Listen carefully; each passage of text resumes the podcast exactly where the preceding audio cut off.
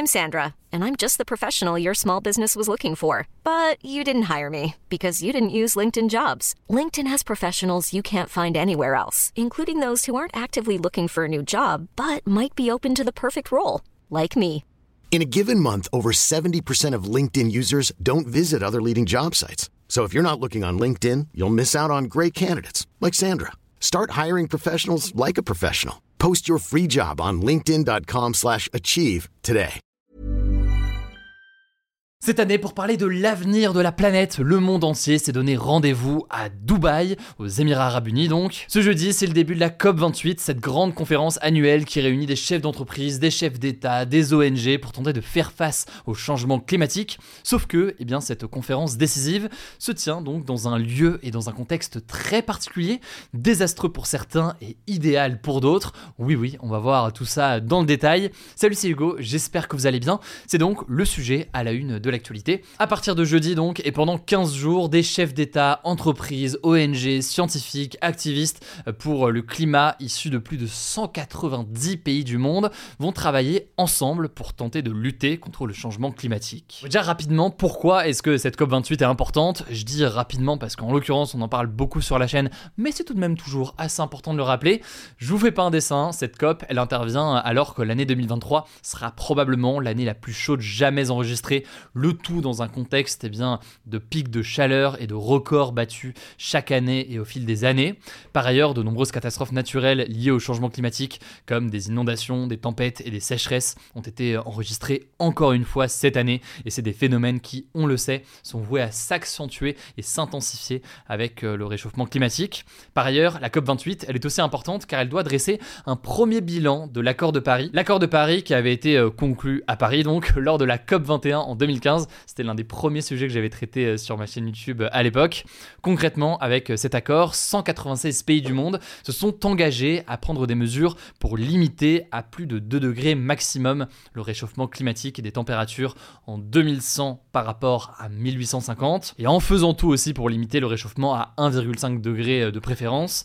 Or, problème, selon un rapport publié par le programme de l'ONU pour l'environnement il y a quelques jours, si les pays mettent en œuvre les engagements actuels, donc les engagements qui ont été pris, eh bien la hausse des températures sera tout de même de plus de 2,9 degrés d'ici à 2100. Et en l'occurrence, il y a des scénarios aussi qui sont euh, beaucoup plus euh, pessimistes, mais ce qu'il faut comprendre, c'est que chaque dixième de degré a un impact considérable sur notre avenir. C'est pas qu'une question de température ou de ressenti euh, le matin. Je vous renvoie d'ailleurs à mon interview de Jean-Marc Jancovici qu'on a publié sur notre autre chaîne YouTube il y a quelques semaines, qui permet en une heure, une heure et demie de mieux comprendre tout ça plus en détail et d'aller dans le détail de sujet. Et en fait, l'un des points qui sera discuté lors de cette COP28, c'est la question de la sortie des énergies fossiles.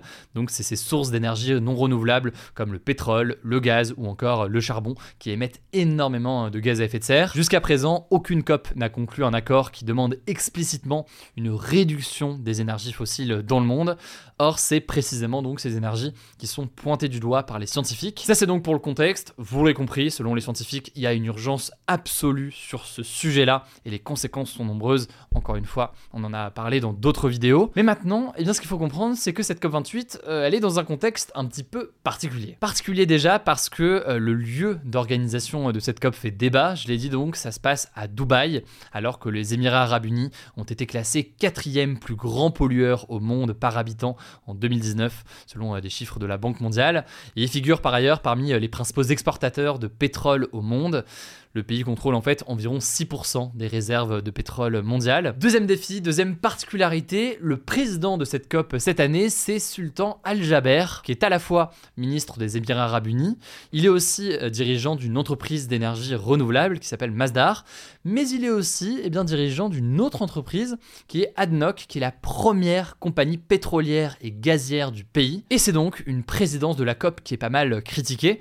D'ailleurs, au sein de cette entreprise que je viens de citer, il s'est fixé comme objectif d'accroître la production de sa société de 5 millions de barils d'ici 2030. Une extraction et une production de pétrole donc qui semble aller à l'encontre de l'objectif donc de sortie des énergies fossiles. Bon, ça paraît assez évident, hein. certains craignent le fait qu'un PDG d'une compagnie pétrolière soit à la tête comme ça de la COP et que ça mène à des conflits d'intérêts. Le média britannique, la BBC, a révélé dans une enquête publiée ce lundi que Sultan Al-Jaber aurait voulu utiliser son rôle dans la COP pour conclure des marchés dans les énergies fossiles lors d'une réunion d'affaires avec euh, au moins 27 gouvernements étrangers avant le sommet.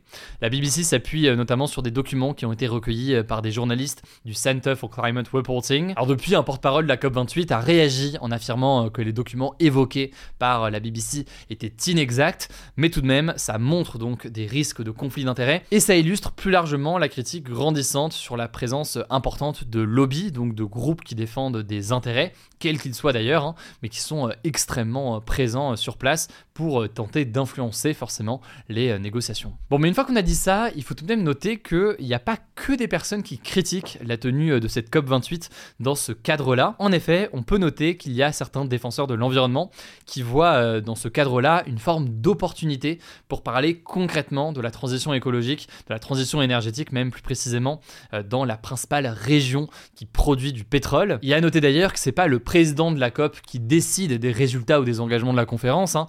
C'est les participants qui le font euh, eux-mêmes. Bref, tout ça pour dire que, eh bien, certains estiment tout de même que c'est une opportunité potentielle justement euh, pour faire en sorte d'avoir autour de la table les personnes principalement euh, concernées en quelque sorte. Bon, et par ailleurs, l'un des défis importants qu'on peut noter quand même, c'est l'absence de pas mal de personnalités importantes, notamment l'absence du président des États-Unis, Joe Biden, qui a décidé de ne pas se rendre à Dubaï pour l'événement. Pourtant, les États-Unis, c'est évidemment l'un des pays les plus au monde. Joe Biden répétait par ailleurs il y a quelques mois que le changement climatique était une menace existentielle pour la planète.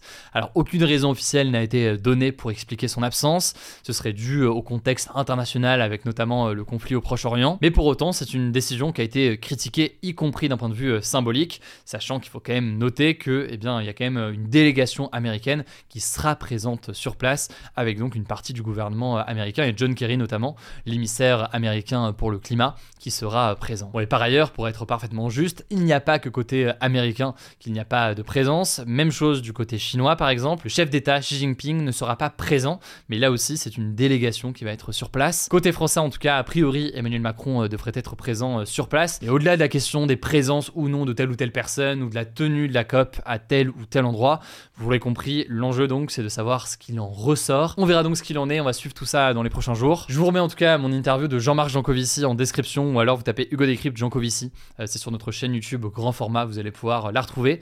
Je vous laisse avec Blanche pour les actualités en bref et je reviens juste après. Merci Hugo et salut tout le monde. On commence avec cette actu. Alors que la trêve entre Israël et le Hamas doit officiellement se terminer ce jeudi à 6h, le Hamas qui contrôle la bande de Gaza s'est dit prêt à la prolonger de 4 jours selon l'agence France Presse. Le Hamas a en effet déclaré qu'il était prêt à libérer de nouveaux otages israéliens et étrangers, sachant que 161 sont toujours retenus dans la bande de Gaza. D'ailleurs, concernant les prisonniers palestiniens libérés par Israël en échange des otages, plusieurs médias et ONG affirment que beaucoup de femmes et d'adolescents sont détenus sans inculpation formelle ni procès. En gros, aucune charge n'a été retenue par les autorités israéliennes contre eux. Sur les 150 prisonniers palestiniens libérés jusqu'ici, 98 étaient détenus sans inculpation formelle selon des chiffres combinés d'une ONG palestinienne et des autorités israéliennes. Cependant, certains ont été condamnés pour tentative de meurtre, d'autres étaient en attente d'être jugés, par exemple pour incitation à la violence au lancer de pierre. Deuxième actu, le ministre de la Justice, Dupont-Moretti, a été relaxé ce mercredi dans son procès pour prise illégale d'intérêt. Concrètement, il lui était reproché d'avoir profité de sa fonction de ministre pour régler ses comptes avec quatre magistrats qu'il avait critiqués quand il était avocat. Alors le procureur de la République, qui est chargé de représenter l'État, avait requis un an de prison, mais la justice a décidé de ne pas le condamner. C'était en tout cas un procès historique car c'était la première fois qu'un ministre de la Justice en exercice était jugé. À noter qu'il y a aussi un autre procès de ministre en ce moment, celui du ministre du Travail, Olivier Dussopt, qui est jugé pour des soupçons de favoritisme lors d'un marché public passé en 2009 lorsqu'il était député et maire. 10 mois de prison avec sursis et 15 000 euros d'amende ont été requis contre lui, on vous tiendra au courant. Troisième actu rapidement, il n'y aura pas de grève de train pour les fêtes de fin d'année. Les adhérents du syndicat Sudrail ont en effet voté non à une très large majorité. La raison c'est qu'ils refusaient de se mobiliser seuls, sachant que la CGT et les autres syndicats ne souhaitaient pas se mobiliser. Il n'y aura donc pas de train supprimé pour les vacances de Noël, cependant le mouvement pourrait reprendre en 2024. Quatrième actu, le présentateur d'énergie Sébastien Coé est visé par deux nouvelles plaintes pour viol et agression sexuelle. On vous en parlait la semaine dernière, une jeune femme de 25 ans accuse Coé de l'avoir violée à deux reprises, une fois lorsqu'elle avait 16 ans et une autre fois l'année dernière, des accusations que le présentateur rejette. En tout cas, une enquête a été ouverte et l'émission de Sébastien Coé sur énergie a été arrêtée jusqu'à nouvel ordre et donc depuis, deux autres femmes se sont manifestées. Selon les informations du Figaro, elles étaient majeures au moment des faits dénoncés. De son côté, Sébastien Coé a déposé plainte, je cite, pour tentative d'extorsion de fonds en bande organisée, dénonciation calomnieuse et faux et usage contre personnes non dénommées. On vous tiendra au courant. Cinquième actu, c'est une nouvelle info concernant les Jeux Olympiques de Paris 2024. Il faudra avoir un QR code pour circuler dans certains quartiers de la ville. C'est ce qu'a annoncé le préfet de police de Paris au journal Le Parisien. Alors ça concernera des zones à proximité des épreuves olympiques, appelées zones rouges, et surtout les piétons et les cyclistes ne seront pas concernés. Ce QR code est en fait à destination des deux roues et des voitures, et pour l'obtenir, il faudra soit habiter dans la zone, avoir un parking dans cette zone, visiter des personnes vulnérables ou être un véhicule d'urgence, de secours ou de dépannage. Les taxis et VTC seront autorisés uniquement s'ils déposent des personnes dans la zone. En plus de ces zones rouges, il y aura des zones bleues sans QR code, mais où la circulation sera limitée aux personnes qui travaillent, habitent ou qui veulent se rendre dans un restaurant ou un commerce de cette zone. Bon, c'est un peu compliqué, je vous mets des liens en description si vous voulez avoir le